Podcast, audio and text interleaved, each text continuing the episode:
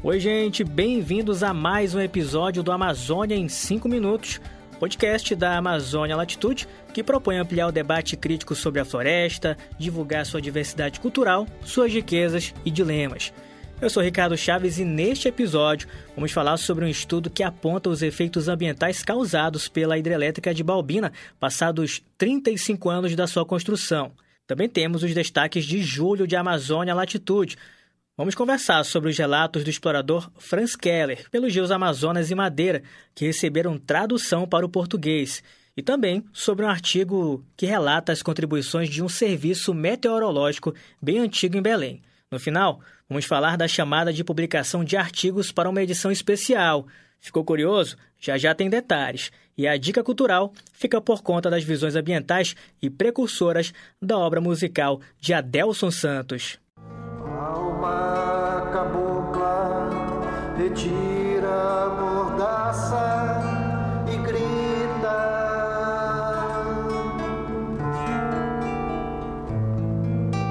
Sempre amanhece depois de qualquer noite aflita.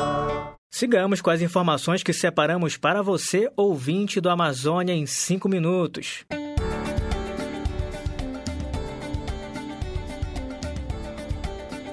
Um estudo publicado na revista Aquatic Conservation em fevereiro deste ano, assinado por mais de 20 pesquisadores, mostrou que a hidrelétrica de Balbina é considerada um dos maiores desastres socioambientais da Amazônia. Os impactos vão além do reservatório e da barragem. A mortalidade das árvores, como a cuieira, aumentou por causa das condições extremas de secas no período da instalação da usina e de inundações durante os vários anos de operação da barragem. Esse ambiente de perturbação hídrica ocorre desde 1983. No texto, os pesquisadores alertam para o futuro dos rios amazônicos, onde existem mais de 400 barragens operando, planejadas ou em construção.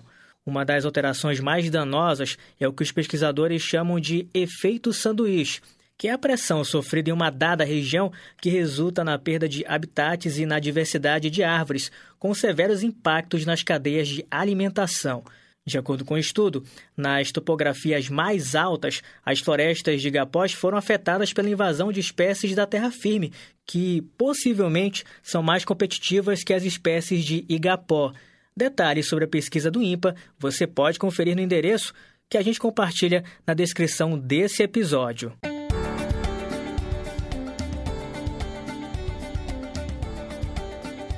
E nós mudamos de assunto para falar de expedições pela Amazônia. Uma tradução inédita dos relatos do explorador Franz Keller foi publicada 150 anos depois da expedição que percorreu a Amazônia durante o século XIX. Embora os mapas e ilustrações da viagem sejam amplamente conhecidos, até o momento, os relatos da comissão jamais haviam sido traduzidos para a nossa língua. Os projetos que receberam apoio do governo imperial permitiram ao alemão presenciar in loco as condições peculiares das principais províncias brasileiras. Já naquela época, Keller chamava a atenção das autoridades brasileiras para algumas ações que favoreceriam o real progresso e desenvolvimento do Brasil, como a abolição da escravatura, o maior incentivo à imigração de colonos alemães. O explorador tinha até ideias para o desenvolvimento da agricultura brasileira e a modernização dos meios de transporte. A tradução dos relatos da expedição é feita pelo pesquisador Adriano Gonçalves Feitosa. E o artigo completo do livro, é claro, você encontra em amazonialatitude.com.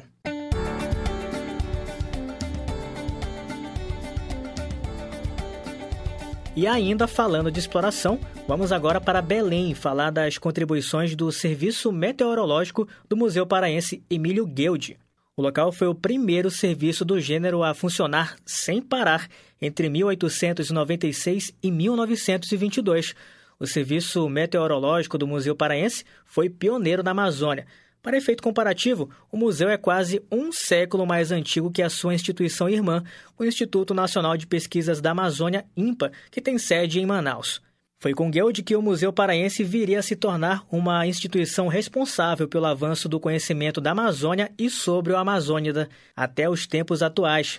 Na Amazônia, a chegada de instrumentos meteorológicos levaria tempo Em 1894, quando Guilde chegou a Belém, viu na bagagem seu treinamento de Viena. Buscando trazer a história e realizar uma justa homenagem ao museu, que completa aí 155 anos, o pesquisador Willy Ragid Teles Rego revisita as contribuições pioneiras do Serviço Meteorológico criado na Amazônia e mantido de forma pioneira por quase três décadas. O artigo completo você confere em amazonialatitude.com.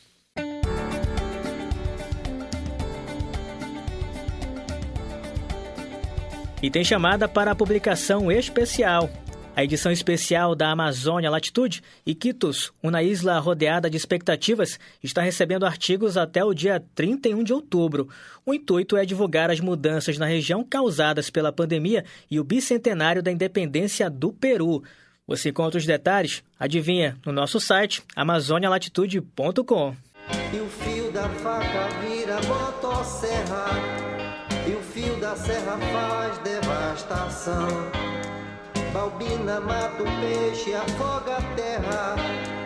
E a vida vai sumindo sem razão. Clareou.